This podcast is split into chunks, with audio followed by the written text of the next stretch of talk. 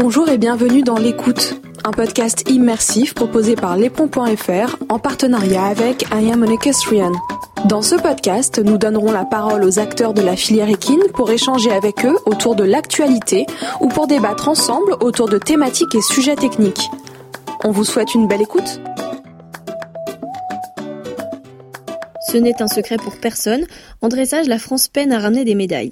Pour autant, Cavaliers, entraîneurs et membres de l'équipe fédérale se battent chaque jour pour progresser et faire en sorte que la France rivalise un jour avec les meilleures nations. Nous avons profité de la finale du Grand National de dressage au Mans en décembre dernier pour nous pencher sur les perspectives d'avenir de cette discipline. Nos invités Emmanuel Schramm, Morgane Barbanson-Mestre et Mado Pinto dressent un état des lieux du dressage français et dévoilent leur stratégie pour les prochaines années. Qui de mieux pour parler des perspectives de l'équipe de France de dressage que la directrice technique nationale adjointe, Emmanuelle Schramm? Elle explique sans langue de bois les difficultés auxquelles la France doit faire face pour espérer un jour faire partie des meilleures nations de la discipline, ainsi que le plan d'action mis en place par le staff fédéral pour atteindre les objectifs. Bonjour Emmanuel. Bonjour. Vous êtes euh, donc la directrice technique nationale au dressage et euh, pour parler de ce sujet-là euh, qui vous impacte particulièrement, nous aimerions commencer en vous demandant à vous de votre point de vue de DTN quel constat est-ce que vous pouvez faire de la situation du dressage en France mais aussi par rapport aux autres nations? Alors là, un grand sujet quand même.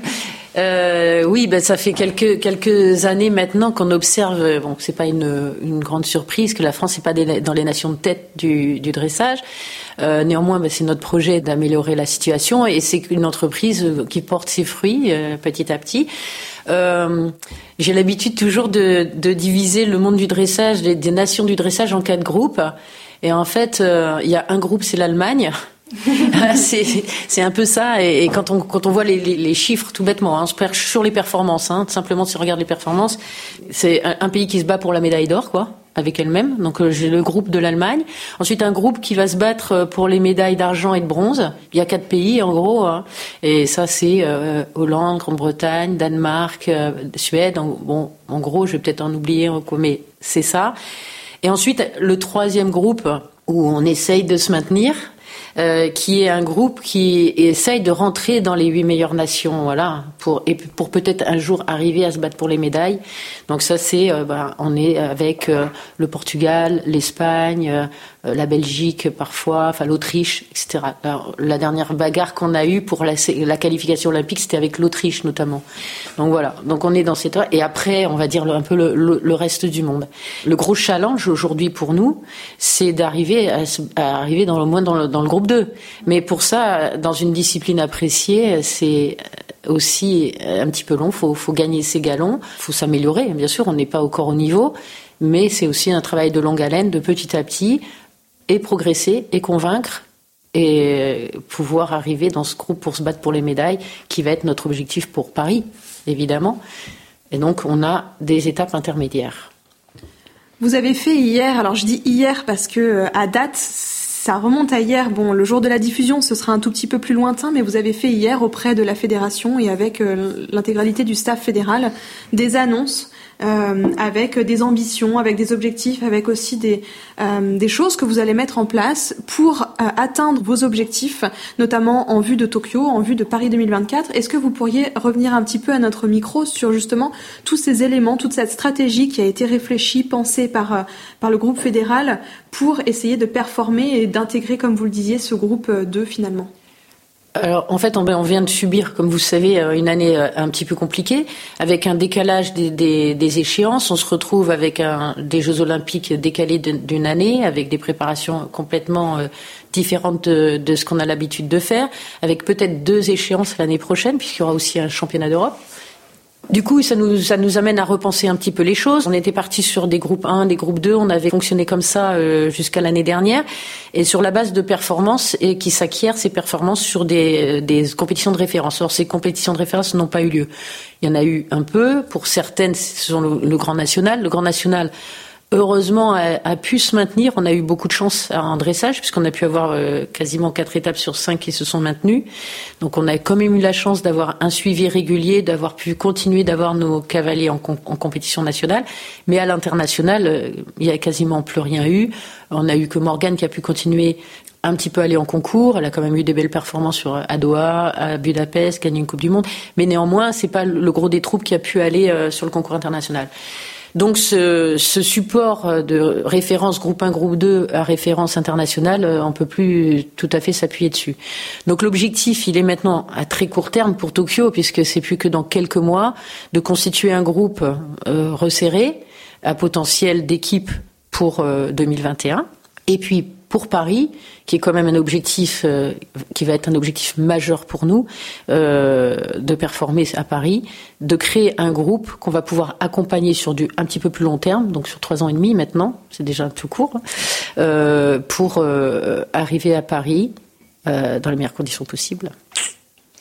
Est-ce que vous pensez, vous, euh, qu'il y a aujourd'hui des espoirs, des jeunes cavaliers euh, dans le dressage qui pourraient être susceptibles de porter les couleurs de la France, justement, lors des grandes échéances d'avenir, et notamment à Paris?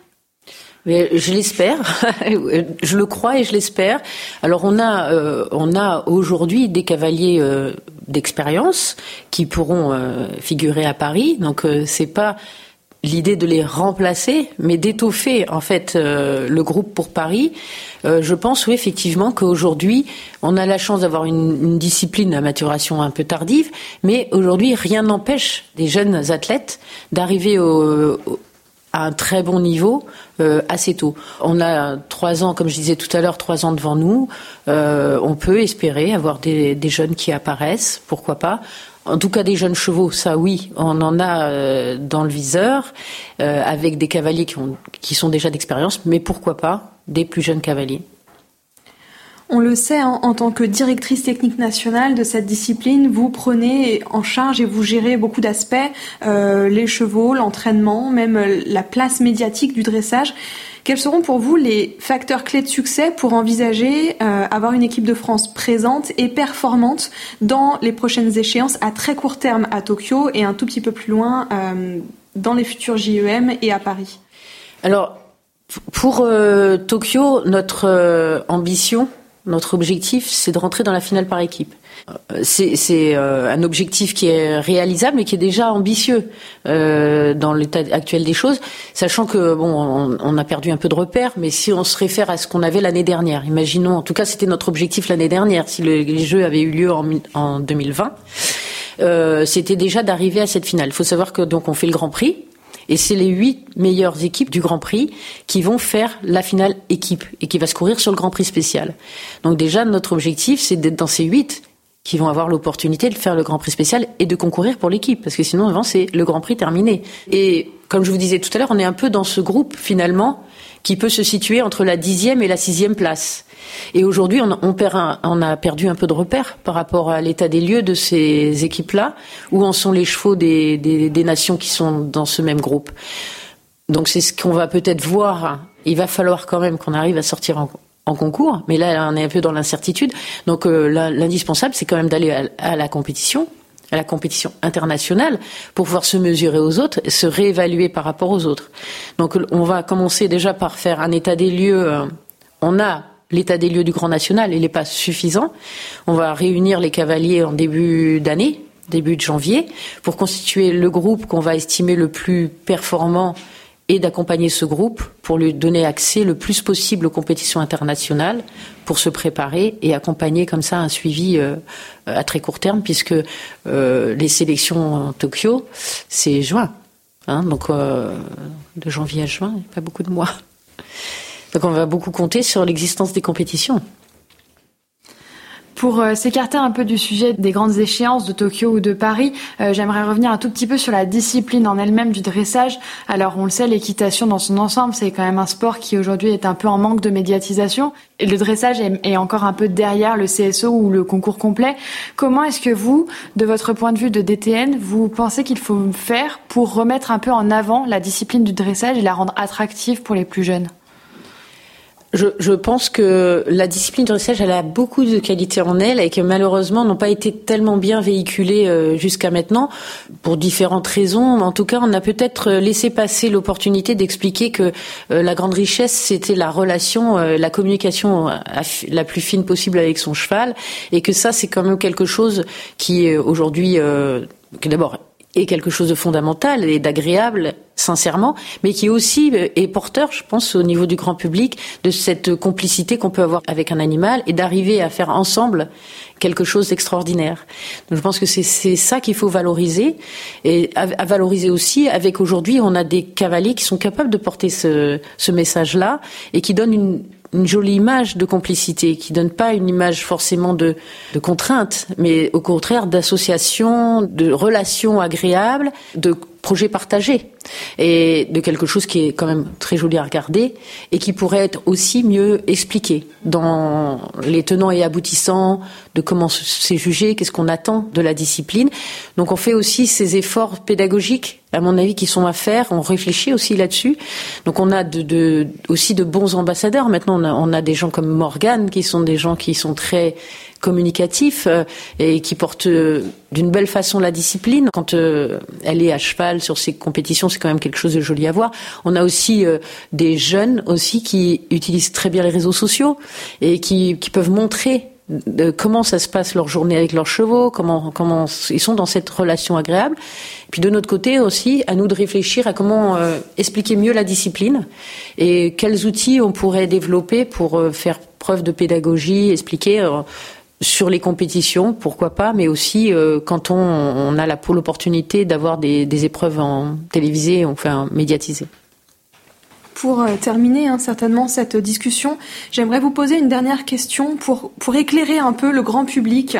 Euh, quel est le rôle et quel est le fonctionnement du staff fédéral? Donc vous, vous travaillez aux côtés de Sophie Dubourg, qui est directrice technique pour euh, l'ensemble des disciplines, qui vous accompagne. Il y a euh, un entraîneur national. Euh, quels sont les outils Quel est le fonctionnement que vous proposez aux cavaliers, aux jeunes et aussi aux cavaliers déjà performants et déjà ancrés sur le circuit pour continuer leur progression, pour les accompagner et pour les mener gentiment vers leurs objectifs personnels et individuels? Alors effectivement, on parlait de Sophie. Donc Sophie Dubourg est la directrice technique nationale. C'est elle qui porte le projet sportif euh, fédéral avec le, président, qui est aussi euh, euh, la personne en lien avec le ministère des Sports, puisqu'on est sous tutelle du ministère des Sports. Donc on porte à la fois le projet sportif de notre État et puis celui de notre fédération. Et euh, sous, sous, sa tutelle et sous, sous, son impulsion, elle a des adjoints par discipline, hein, notamment auprès des disciplines olympiques. Donc on a un adjoint pour le, le concours complet et un adjoint pour le dressage, et elle s'occupe en direct du, du, CSO. Donc moi, pour le dressage, ça consiste, comme vous disiez, à, à chapeauter l'ensemble de la discipline euh, dans le cadre du projet sportif qui est imprimé. Donc ensemble, on, on fait les grandes lignes euh, qui sont inscrites dans le document qui est accessible à tout le monde, qui s'appelle la saison sportive, qui est sur le site de la fédération, et qui donne les grandes lignes de l'action fédérale. Et ensuite, ces grandes lignes sont déclinées euh, par catégorie euh, de cavaliers, des seniors jusqu'aux poneys, en passant par les jeunes chevaux, les chevaux de 7 ans, pas les jeunes chevaux qui sont dédiés à la SHF, mais chevaux de 7 ans, et les chevaux espoirs pour 2024. Je vais peut-être pas préciser aussi l'action auprès de ces chevaux-là, mais ça va être aussi euh, un de nos rôles et de nos missions de détecter ces peut-être chevaux un peu plus jeunes qui ne sont pas encore au Grand Prix, mais qui pourraient être à fort potentiel pour, euh, pour Paris, puisque Paris, c'est encore dans trois ans et demi, donc un cheval aujourd'hui de 7 ans, pourquoi pas 10 ans, pour être euh, performant. Donc notre mission, ben, c'est euh, de proposer donc un cadre, par exemple d'organiser aussi des moyens d'expression pour les cavaliers, pour leur formation, notamment l'encadrer le Grand National, aider à la formation des juges qui vont aussi aider à la formation des chevaux, aider à la formation des enseignants par, par exemple en créant des brevets fédéraux d'entraîneurs. Donc tout ça c'est très large.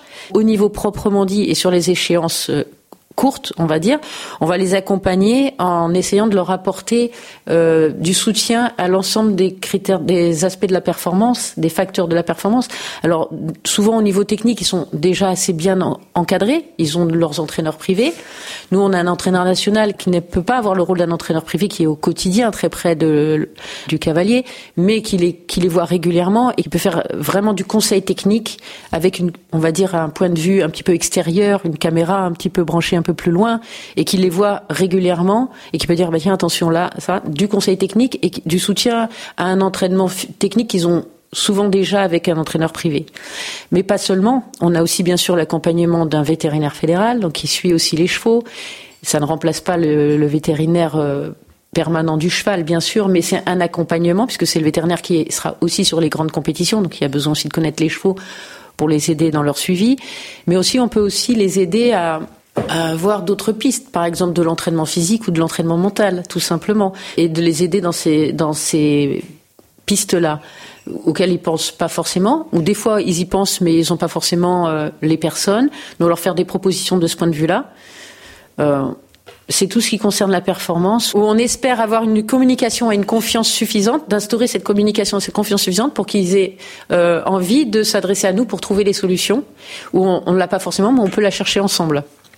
Et on a aussi un panel de personnes qui peuvent qui peut les aider. On a accès, notamment par exemple à l'INSEP, euh, où on peut avoir, leur dire, ben voilà, je cherche un entraîneur euh, mental comme ci, comme ça, qui va plus correspondre à ta personnalité, ou euh, quelqu'un qui va te donner un conseil physique.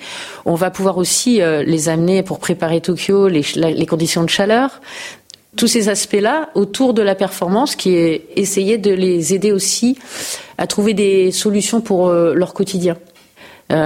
Par exemple, du, simplement du, du, du, conseil ou, ou de l'aide. Ben voilà, j'ai beaucoup de, de cours, j'ai beaucoup de chevaux, mais aujourd'hui, je suis, je dois essayer de me dégager du temps pour euh, ma partie haut niveau, ma partie sportive.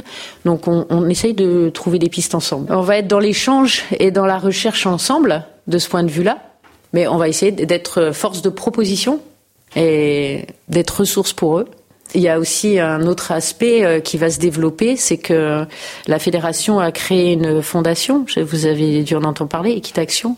Et euh, cette fondation va aussi, à partir des, des, cavaliers que nous avons détectés et qu'on va euh, mettre en lumière dans les objectifs à court et moyen terme, pouvoir essayer de trouver des solutions pour les accompagner aussi. Merci beaucoup Emmanuel pour cet échange très intéressant. Et euh, on vous souhaite tout le meilleur pour l'équipe de France de dressage. C'est gentil, merci beaucoup. Elle n'a pas encore 19 ans, mais Mado Pinto compte déjà un palmarès impressionnant. Vice-championne de France en 2014, championne de France en 2015, elle a participé au championnat d'Europe à 5 reprises et y a même décroché une médaille d'art équipe en 2016. Ses excellentes performances avec Rafale du Coussoul de la Gesse lui ont permis d'être numéro 1 mondial Children pendant une année. Elle nous raconte ses rêves du plus haut niveau et tout ce qu'elle met en œuvre pour parvenir un jour à intégrer l'équipe de France senior. Bonjour Mado. Bonjour. Merci beaucoup d'avoir accepté notre invitation pour euh, ce podcast L'écoute qui va parler des perspectives d'avenir pour les équipes de France de dressage. Tu fais partie de ces perspectives d'avenir puisque tu es dans la, dans la catégorie euh, jeune de l'équipe de France. Est-ce que déjà tu peux nous parler un peu euh, de toi, de ton piquet de chevaux, de ce que tu, ce que tu as fait cette année et de ce que tu prévois aussi de faire l'année prochaine? Ok. Alors déjà merci à vous de m'avoir proposé, ça me fait très plaisir. Moi donc j'ai 18 ans, euh, ça fait maintenant presque 6 ans que je fais partie, 5, 5 ans que je fais partie de l'équipe de France. J'ai euh, actuellement trois chevaux de concours. Euh, donc il y a Hotbeat de la GS qui est un hongre de 9 ans que j'ai maintenant depuis 2 ans avec qui j'ai fait participer au championnat d'Europe cette année en Hongrie dans la catégorie junior. Avec lui, on va faire les, jeunes cavaliers l'année prochaine, étant donné que bah, j'ai plus l'âge des juniors de toute façon. Donc voilà. Ensuite, j'ai mon cheval de tête, évidemment, Rafale, que j'ai depuis les Children maintenant, qui est aussi un cheval du Haras de la Gesse. Euh, lui, c'est un hongre de 15 ans. Euh, on a fait euh, l'année 2020 en U25 et l'année prochaine, je pense qu'on va refaire dans les U25 et pourquoi pas essayer de commencer le Grand Prix, comme je l'ai fait ce week-end en tant que couvreur. Donc voilà, on aimerait continuer dans cette optique-là avec lui. Euh, ensuite, j'ai Cyrano aussi que j'ai commencé sur les sur les jeunes caves euh, au championnat de France, avec qui j'ai fait aussi euh, un peu de junior. voilà, c'est un cheval de travail avec qui je sors également en concours.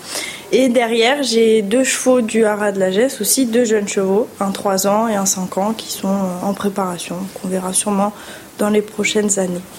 Voilà.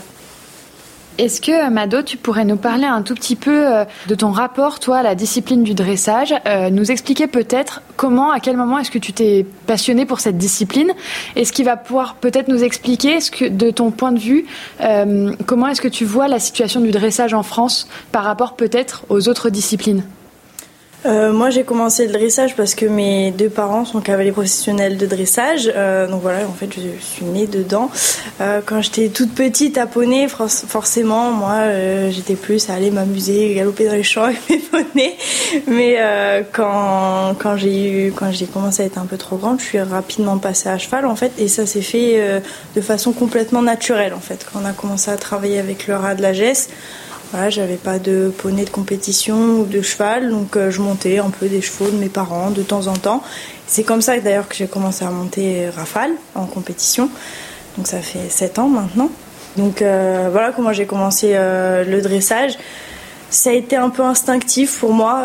maintenant, c'est vrai que je ne me vois pas dans une autre discipline. C'est cette rigueur dans le dressage tous les jours, toutes les disciplines également. Hein, évidemment, c'est du travail et de la rigueur partout, mais je trouve que le dressage, euh, plus particulièrement, c'est, je sais pas, c'est une élégance, un rapport avec le cheval euh, qui est pour moi différent. Après, je me dis ça, mais je, suis pas cavalière d'obstacle, donc en soi, je ne sais pas. Mais euh, voilà. pour la situation du dressage, c'est vrai que c'est une discipline qui est, comme je le disais, qui demande énormément de rigueur et de travail au quotidien, qui est pas facile. Euh, donc voilà, c'est vrai que quand on commence le dressage, soit euh, on a la chance de tomber euh, chez, les bonnes personnes qui vont nous apprendre à aimer le dressage et nous montrer vraiment les, meilleurs côtés. C'est pour ça d'ailleurs qu'on aime cette discipline, c'est pour ces sensations qu'on a, cette, cette impression de progresser tous les jours avec le cheval, de ressentir chaque petit progrès. Voilà, mais c'est vrai que, bah, par exemple, pour ceux qui aiment l'adrénaline ou ce genre de choses, bah, faut aller à haut niveau pour le ressentir, alors qu'à l'obstacle, on peut le ressentir plus tôt. Voilà. Donc, je pense que c'est pour ça que le dressage euh, est un petit peu moins, euh, il y a un petit peu moins de monde en fait. Je trouve ça dommage parce que, bah, moi, forcément, c'est ma discipline, mais euh, je trouve que c'est vraiment, voilà, une belle discipline et, et voilà. Je... Mais quand même, euh, au fur et à mesure des années, je trouve que même les plus grands cavaliers d'obstacles se mettent à, alors je dirais pas faire du dressage, hein, mais enfin, commencent à euh, approfondir leur travail sur le plat, etc. Et je trouve ça vraiment bien pour le dressage. Alors, toi qui as fait, si je dis pas de bêtises, euh, des compétitions internationales depuis ton plus jeune âge, est-ce que tu, as remarqué une différence de travail ou de façon de faire entre la France et les autres pays? Euh, non, pas forcément. Je pense que de toute façon, le travail d'un cheval reste le même. Donc en fait, euh, je pense très sincèrement que tous les pays euh, travaillent de la même façon. voilà, après il peut y avoir sûrement des équitations différentes, mais je pense que c'est bien de s'imprégner de toutes les équitations, comme dans tout. Il y a des choses qui sont bonnes, des choses moins bonnes. Mais non, je pense pas qu'il. En tout cas, pour ma part, j'ai pas remarqué de différence très spécialement. la discipline du dressage, ça a été une discipline qui a été euh, pendant assez longtemps en retrait par rapport aux autres euh, disciplines, le saut d'obstacle, le concours complet. Est-ce que tu penses que les nouvelles réglementations, et je pense notamment au, format court euh, du Grand Prix, vont donner un nouvel élan à la discipline et la rendre un peu plus attractive pour le grand public, mais aussi pour des jeunes cavaliers qui peut-être aimeraient se mettre à cette discipline-là? Euh, oui, peut-être, peut-être, parce que c'est vrai qu'on entend souvent, euh, oui, le dressage c'est long, une reprise ça dure euh, entre 5 et 7 minutes. C'est vrai que c'est long, alors qu'un parcours d'obstacles ça dure 2 minutes en moyenne. Donc peut-être, effectivement, surtout moi je pense pour les grosses échéances, pour le voilà, pour le grand public. Nous, c'est notre passion, donc forcément ça nous dérange pas de regarder pendant 7 minutes un grand prix. Mais pour les gens qui comprennent pas forcément le dressage pur, Effectivement, peut-être que ça dure moins longtemps, ça peut être intéressant. Maintenant, il faut voir comment ils vont réussir à aménager ça parce que le Grand Prix, il y a quand même beaucoup d'exercices. Donc, réduire et réussir à caler tous les exercices, il faut voir comment ils vont réussir, mais pourquoi pas? Pourquoi pas? Est-ce que, alors bon, le dressage, c'est vrai que c'est une discipline qui est en manque de médiatisation par rapport aux autres disciplines. Euh, Qu'est-ce qui, d'après toi, devrait vraiment être mis en avant pour attirer les gens vers le dressage? Quelles sont les valeurs que le dressage, pour toi, inculque? Je pense que toute la discipline devrait être mise en avant parce que voilà, le dressage, c'est comme je le disais plus tôt, c'est de la rigueur, c'est de la finesse, l'élégance, la légèreté. Euh, voilà, pour moi, c'est mes valeurs. C'est l'élégance, la légèreté, le respect du cheval, évidemment, euh, que ce soit toujours en harmonie. En fait, euh, en dressage, on crée vraiment un couple avec son cheval, en fait. Et c'est parce que quand on arrive à haut niveau, ça se joue tellement à des, petits détails, à des millimètres près au niveau des aides que voilà, il faut avoir réussi à créer quelque chose avec le cheval et c'est ce que je trouve beau dans le dressage et donc peut-être valoriser ça. Pour rebondir sur cette question de, la médiatisation des sports équestres dans leur ensemble et, plus particulièrement du dressage euh, ici, euh, tu, es, euh, tu es une jeune cavalière, tu es aussi assez suivie sur les réseaux sociaux. tu réponds à nos questions là aujourd'hui. C'est aussi tout un, toutes ces choses-là qui permettent finalement de médiatiser cette discipline. Est-ce que c'est important pour toi? Est-ce que tu le fais aussi dans cette ambition-là de médiatiser ta discipline? Oui, complètement. Euh, c'était pas du tout prévu quand moi j'ai créé un compte Instagram. Je pense comme euh, tout adolescent quand j'avais 13-14 ans, voilà, j'ai créé mon compte Instagram. Mais enfin, c'était mon compte personnel.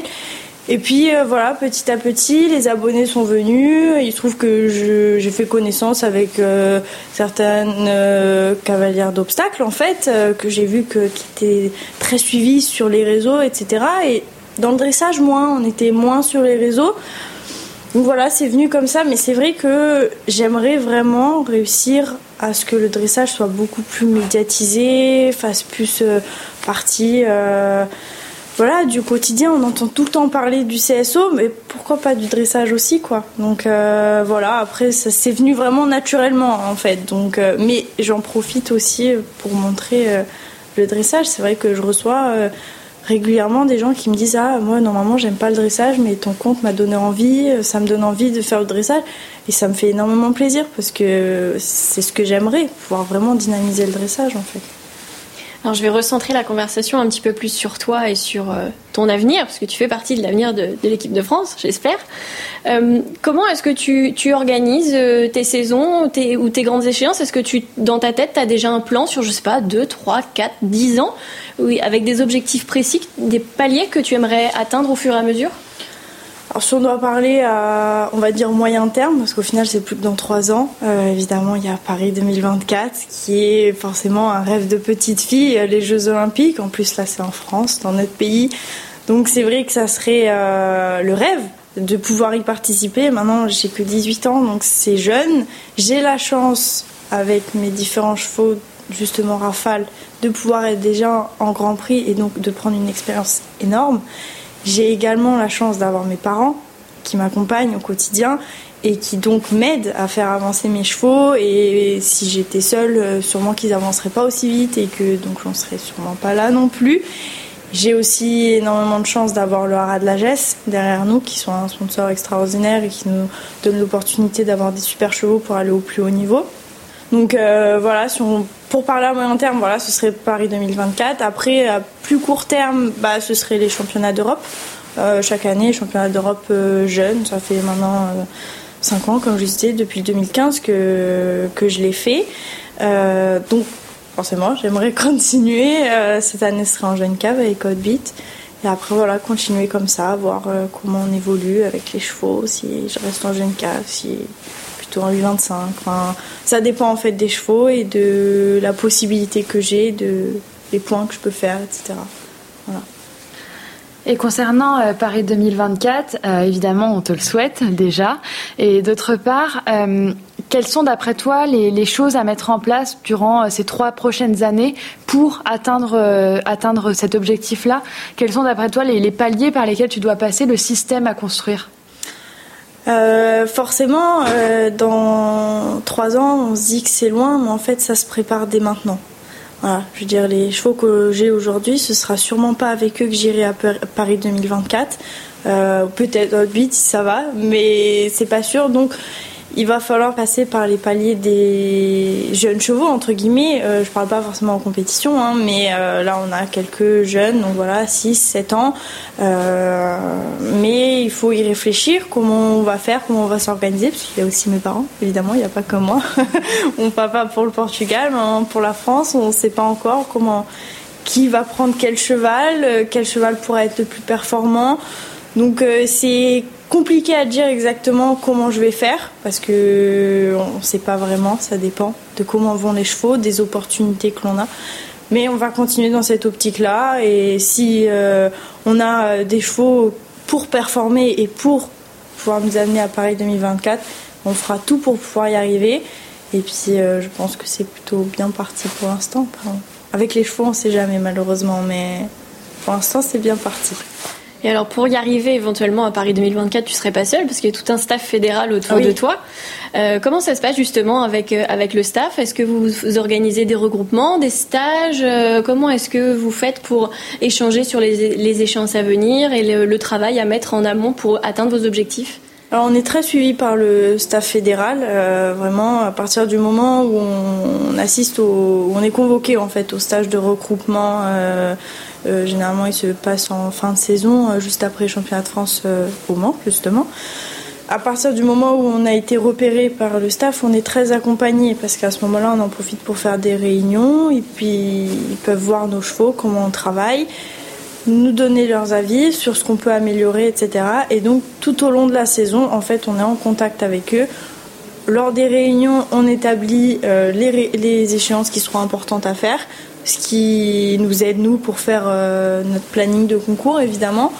Euh, voilà. Après, pendant l'année, il y a deux à trois stages, toujours avec le staff fédéral, afin de voir comment évoluent nos chevaux, comment on continue, euh, comment on progresse. Donc, donc ouais, on est, on est très très suivi de, de ce côté-là et, et ça fait plaisir en fait. Et je pense que ça peut vraiment inciter des jeunes euh, de se dire bah on est vraiment accompagné par la fédération en fait donc euh, je pense que ça donne envie. Voilà moi c'est je parle mais mes parents étaient déjà dans le milieu donc euh, c'est différent mais je pense quand même pour quelqu'un qui est passionné et qui ses parents ne sont pas forcément dans le milieu d'avoir un accompagnement de la fédération je pense que c'est très important et ça peut vraiment inciter les gens à se rajouter au dressage ou à l'obstacle mais enfin là on parle de dressage en l'occurrence donc par rapport à cet encadrement, là par exemple au Mans aujourd'hui, tu as, enfin cette semaine tu as ouvert le, Grand Prix. Euh, à quel moment est-ce que il et toi aussi tu sens que tu es prête à, monter un cran au-dessus et quel, quel accompagnement il te donne dans justement ces nouvelles expériences de palier? Est-ce que tu te sens un peu plus accompagné que sur un, concours normal ou est-ce que ça se déroule comme, comme d'habitude? Là, en l'occurrence, euh, pour ma préparation à moi, ça s'est passé comme d'habitude en fait. Mais euh, d'un autre côté, je trouve ça génial d'avoir eu cette opportunité de faire ouvreuse surtout de la finale du Grand National. Enfin, je veux dire, c'est pas rien. Donc, c'était une expérience euh, vraiment géniale pour moi parce que à la base, l'objectif était de pouvoir faire simplement travailler en fait. Et puis, Ensuite, euh, tout s'est enclenché derrière de pouvoir mettre en lumière euh, la jeunesse euh, future du dressage en fait. Et je trouve ça génial. Bon là pour le coup ça a été avec moi mais parce que j'étais là ce qui n'était pas prévu. Mais étant donné qu'il y a justement un stage fédéral le week-end prochain je devais emmener mes chevaux donc on en a profité en fait de faire tout d'une pierre deux coups et voilà après dans la préparation en elle-même ça a été la même chose mais euh, je trouve que c'est encore une fois une belle opportunité de mettre en lumière euh, la jeunesse et pourquoi pas les espoirs euh, pour le futur. Et encore une fois, ça incite sûrement les gens à participer. Enfin, je veux dire, moi, je, répète, mais pouvoir faire l'ouverture de la pro élite de la finale du Grand National. Enfin, moi qui suis dans ce milieu depuis toujours, la veille, j'ai fait ma familiarisation au milieu de tout le monde, tous les grands, avec Morgane, que je connais depuis que je suis toute petite. Mais enfin, j'ai été impressionnée. C'est, je sais pas, mais moi je trouve ça génial. Vraiment, j'ai adoré cette expérience et euh, pouvoir être au milieu des grands, en fait, tout simplement. Ça donne envie d'y rester. Oui, oui, oui. Et c'est tout ce qu'on te souhaite, Mado. Merci beaucoup d'avoir partagé ton expérience avec nous. Et puis on te souhaite plein de bonnes choses pour la suite. Merci à vous. Morgane Barbanson-Mestre est la meilleure cavalière de dressage en France. Elle revient sur son expérience, sur les choix qu'elle a fait pour arriver jusqu'ici et nous parle de sa préparation pour les Jeux Olympiques de Tokyo, mais aussi de Paris. Assoiffée d'apprentissage, Morgane se donne à fond pour se battre contre les meilleurs et faire rayonner son pays partout où elle le pourra. Bonjour Morgane, merci beaucoup d'avoir accepté d'intervenir dans cet épisode. Donc notre thématique, ça va être les perspectives d'avenir pour les équipes de France de dressage. Donc tu es euh, la première concernée, en tout cas une des, des plus concernées sur le sujet. On est aujourd'hui au Grand National du Mans, euh, où tu vas courir donc la finale du Grand National. Tu as gagné l'épreuve hier, il te reste le Grand Prix de ce soir. Euh, donc j'aimerais commencer cet échange en te demandant un petit peu ta situation actuelle, quelles sont alors tes ambitions et tes challenges à venir? J'imagine qu'on va parler de Tokyo, mais où est-ce que tu te situes aujourd'hui dans ta préparation, dans tes ambitions, ton piquet de chevaux aussi? Comment tu vois les choses et comment tu, euh, comment tu es euh, équipé, armé pour euh, l'approche de Tokyo? J'aime bien le mot armé. Hein. C'est vrai que aujourd'hui j'ai la chance d'avoir le meilleur piquet de chevaux que j'ai eu depuis le début.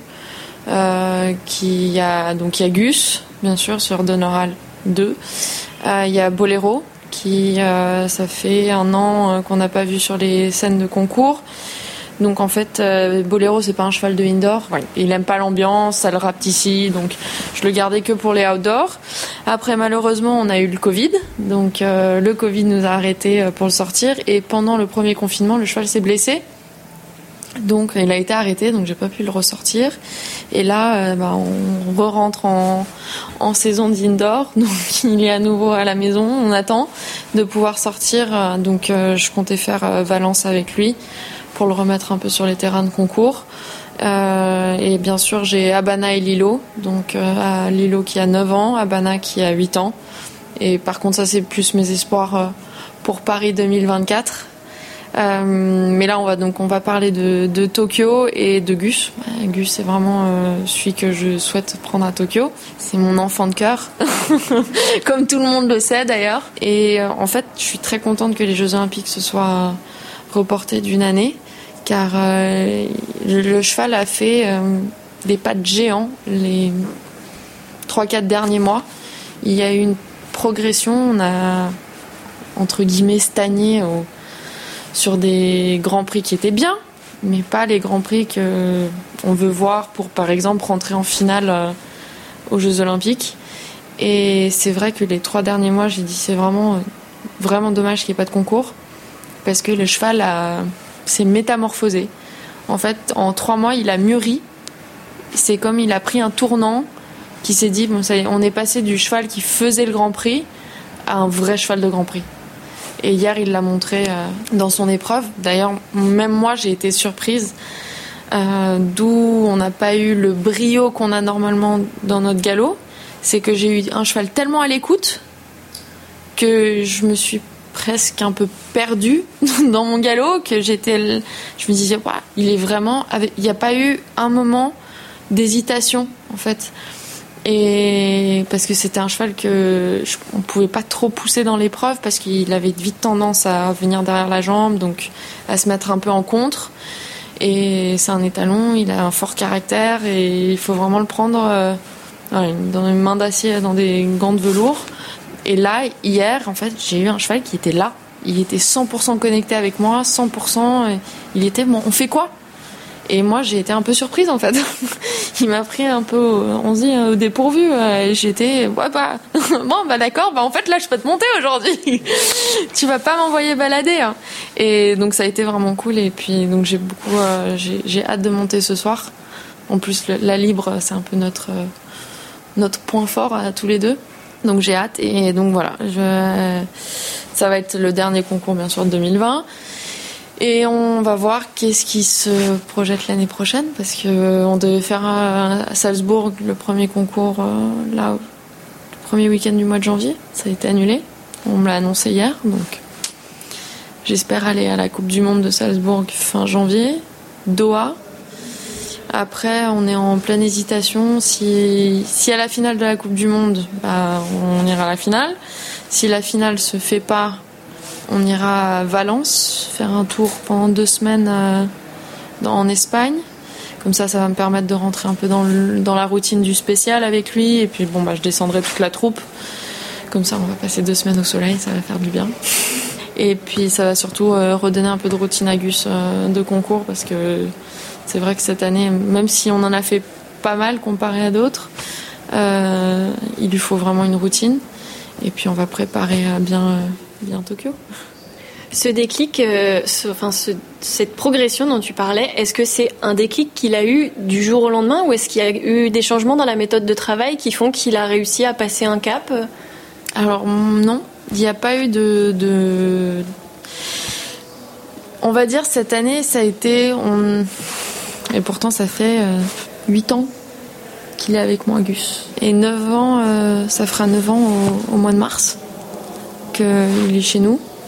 Et cette année, je vais dire, c'est l'année où j'ai appris le plus à le connaître. C'est bizarre. Mais je ne sais pas si c'est dû au confinement on a passé encore plus de temps avec les chevaux à la maison et voilà, on n'a pas eu le stress de partir au concours, de faire les stages, les ceci, les cela, courir à droite à gauche où on n'a pas. Et on a découvert plein de choses de ce cheval qui ont fait que, en fait, bah, on a établi une réelle routine sur les concours à la maison qui lui convient. Et je crois que le cheval, ça y est, il a eu un déclic du jour au lendemain en se disant, bah en fait, c'est tellement plus facile d'aller dans le sens que d'aller toujours en compte, ça me fatigue moins. Et voilà. Et donc euh, je pense que c'est ça et que il est ultra heureux. tout le monde qui l'a, la DTN, Emmanuel, Yann, euh, que ça faisait un moment qu'ils l'avaient pas vu, ils ont dit c'est fou. On voit, on a l'impression de voir un cheval épanoui en fait. Quand il travaille dans sa manière d'être et tout ça, il est, euh, il est. Donc je pense que c'est ça qui a fait la grosse différence euh, dernièrement. On t'a connu, tu courais donc déjà sous les couleurs espagnoles. Maintenant, tu cours sous les couleurs françaises depuis quelques années déjà. On avait eu l'occasion de revenir d'ailleurs ensemble sur le sujet, mais qu'est-ce que tu peux euh, nous dire de la situation actuelle du dressage en France, de sa force, de son dynamisme, de l'inertie que tu peux y découvrir, de, des équipes qui t'entourent, etc. Comment toi tu le vis de l'intérieur depuis l'équipe de France? Euh, alors moi, moi j'adore être en France. Je suis très contente, euh, comme j'ai dit, d'avoir changé de nationalité. Il y a une très bonne dynamique dans le sein de la fédération, avec que ce soit entre les cavaliers, entre la DTN et les cavaliers, ou l'entraîneur national, le veto. Enfin, tout le monde. J'ai l'impression que tout le monde travaille ensemble. On a envie tous d'aller de l'avant et de faire mieux et de progresser. Donc c'est une ambiance plutôt positive. Est-ce que tu as l'impression d'être dans un terreau très fertile pour toi, pour le sport, encadré de personnes qui te portent, qui te poussent, qui t'encadrent autant que tu en as besoin pour euh, atteindre tes objectifs et notamment ben, pour euh, tes rêves olympiques? Oui, on a, un bon encadrement de la fédération euh, qui nous aide, qui sont derrière, mais ça part, je pense que ça part de la bonne organisation que nous avons nous, avec mes entraîneurs, avec mon équipe, euh, avec les chevaux, avec les. Je pense que c'est très personnel et bien sûr après euh, je retrouve un soutien euh, du côté de la fédération. Alors justement, tu parlais bah, de, de, ce que toi aussi tu mets en place pour parvenir à tes objectifs. Tu t'entraînes avec Dorothée Schneider, qui est, on va pas se mentir, une des meilleures cavalières au monde. Elle est de nationalité allemande. Est-ce que tu penses que c'est important pour, pour les Français d'aller chercher des conseils aussi à l'étranger de personnes qui ont vraiment une expérience peut-être plus, plus assise, on va dire, de, de ce que c'est que d'aller vers les, les, top, euh, les top places? Bah oui, bien sûr. Euh, D'où je suis partie à 18 ans, euh, vivre 9 ans aux Pays-Bas. Euh, qui n'est pas la chose la plus agréable au monde quand même. Hein. Il fait froid, on mange mal, il pleut toute l'année, euh, il fait humide, euh, voilà. Bah non, c'est pas génial, mais c'est le cerveau du dressage entre les Pays-Bas et l'Allemagne. donc, je pense que parfois il faut savoir sortir un peu de sa zone de confort, de remettre les pieds sur terre et de se dire ok bah moi je suis personne et puis je vais aller apprendre. Et c'est ce que j'essaye de faire bah, tous les jours. Me dire euh, je suis qui moi? Je suis là pour apprendre je suis là pour progresser et puis je vais être une éponge et je vais prendre tout ce que je peux prendre et apprendre tout ce que je peux apprendre. Et je pense que c'est important de faire ça et de je pense qu'un de mes points forts, c'est que je suis en constante remise en question de moi-même. Et je, j'essaie de toujours analyser, ok, les côtés positifs, mais bien sûr, tous mes, entre guillemets, tous mes défauts. Et comment est-ce que je peux améliorer mes défauts? Et qui peut m'aider à améliorer mes défauts? Parce que je, je m'entraîne avec Dorothée et on a une, en fait, on a une très très bonne relation euh, d'élève entraîneur, mais aussi de cavalier à cavalier, parce qu'elle me respecte aussi en tant que cavalière. Donc je suis pas juste son élève, mais aussi elle a du respect pour ce que je dis. Donc on peut on peut vraiment communiquer euh, très très bien. Euh, mais c'est elle m'aide bon pour mon travail, pour tout ce qui est la compétition et tout. Mais je sais que c'est pas elle qui est le mieux pour le piaf et le passage, par exemple. Donc là, je fais un appel à un piafman qui est le, pour moi le meilleur du monde. Morton Thompson, c'est un Danois qui est aussi éthologue parce que moi j'aime. on en avait parlé. Je travaille beaucoup dans l'éthologie, le comportement du cheval, et voilà, pour connaître de mieux en mieux mes chevaux. Et c'est lui qui m'aide avec ça. Donc en fait, j'essaye de, voilà, me dire, je peux apprendre de tout le monde. Euh, je suis pas seulement avec cette personne parce qu'il y a que ça. Non, je suis ouverte d'esprit et je me dis, euh, on, peut apprendre de tout le monde, de partout. Mais il faut juste savoir qu'est-ce qui est bon pour soi ou pas. On est à l'approche de Tokyo, comme on vient de dire, et puis à très court terme, hein, finalement. Paris 2024, ça va arriver vraiment très vite. C'est dans trois ans et demi, tout le monde en parle. Quels sont pour toi les facteurs clés de succès pour envisager d'avoir une équipe de France performante euh, à temps pour ces grandes échéances? Il faut des bons chevaux. Il faut qu'on sorte de la zone de confort et qu'on arrête de concourir en France sur les nationaux et qu'on aille se battre avec les meilleurs. Ce que je fais constamment. On me reproche de jamais être en France, de jamais faire les concours nationaux. Euh, mais c'est pourquoi? C'est parce que moi je veux pas me me mesurer et me battre contre mon équipe. Moi, je veux aller me battre contre les meilleurs, parce que je veux faire partie des meilleurs. Mais pour faire partie des meilleurs et pour être performant, il faut aller se battre contre eux. Et il faut pas juste se dire euh, génial, j'ai gagné à la maison. non, ce qu'il faut dire, c'est génial, j'ai gagné euh, chez les Allemands, chez les Hollandais, chez les Danois, chez les Anglais, chez les Américains, partout. Mais il faut pas se contenter de rester à la maison et de comment de jeter des fleurs à la maison. Il faut euh, qu'on aille se battre, il faut qu'on sorte, qu'on voie euh, comment font les autres, comment font ceux qui sont meilleurs que nous, pour savoir qu'est-ce que nous on fait de faux et comment est-ce qu'on peut s'améliorer. Et c'est pas en restant entre nous qu'on va faire ça. Merci beaucoup Morgane euh, d'avoir participé à ce podcast et on vous souhaite tout le meilleur pour la suite et rendez-vous à Tokyo. Merci. Un grand merci à tous pour votre écoute. On espère que cet épisode au format podcast vous a plu. Si c'est le cas, dites-le nous avec 5 étoiles sur Apple Podcasts ou iTunes. Pour en apprendre toujours plus sur le monde du cheval et des sports équestres, rendez-vous sur le site lespron.fr. À bientôt!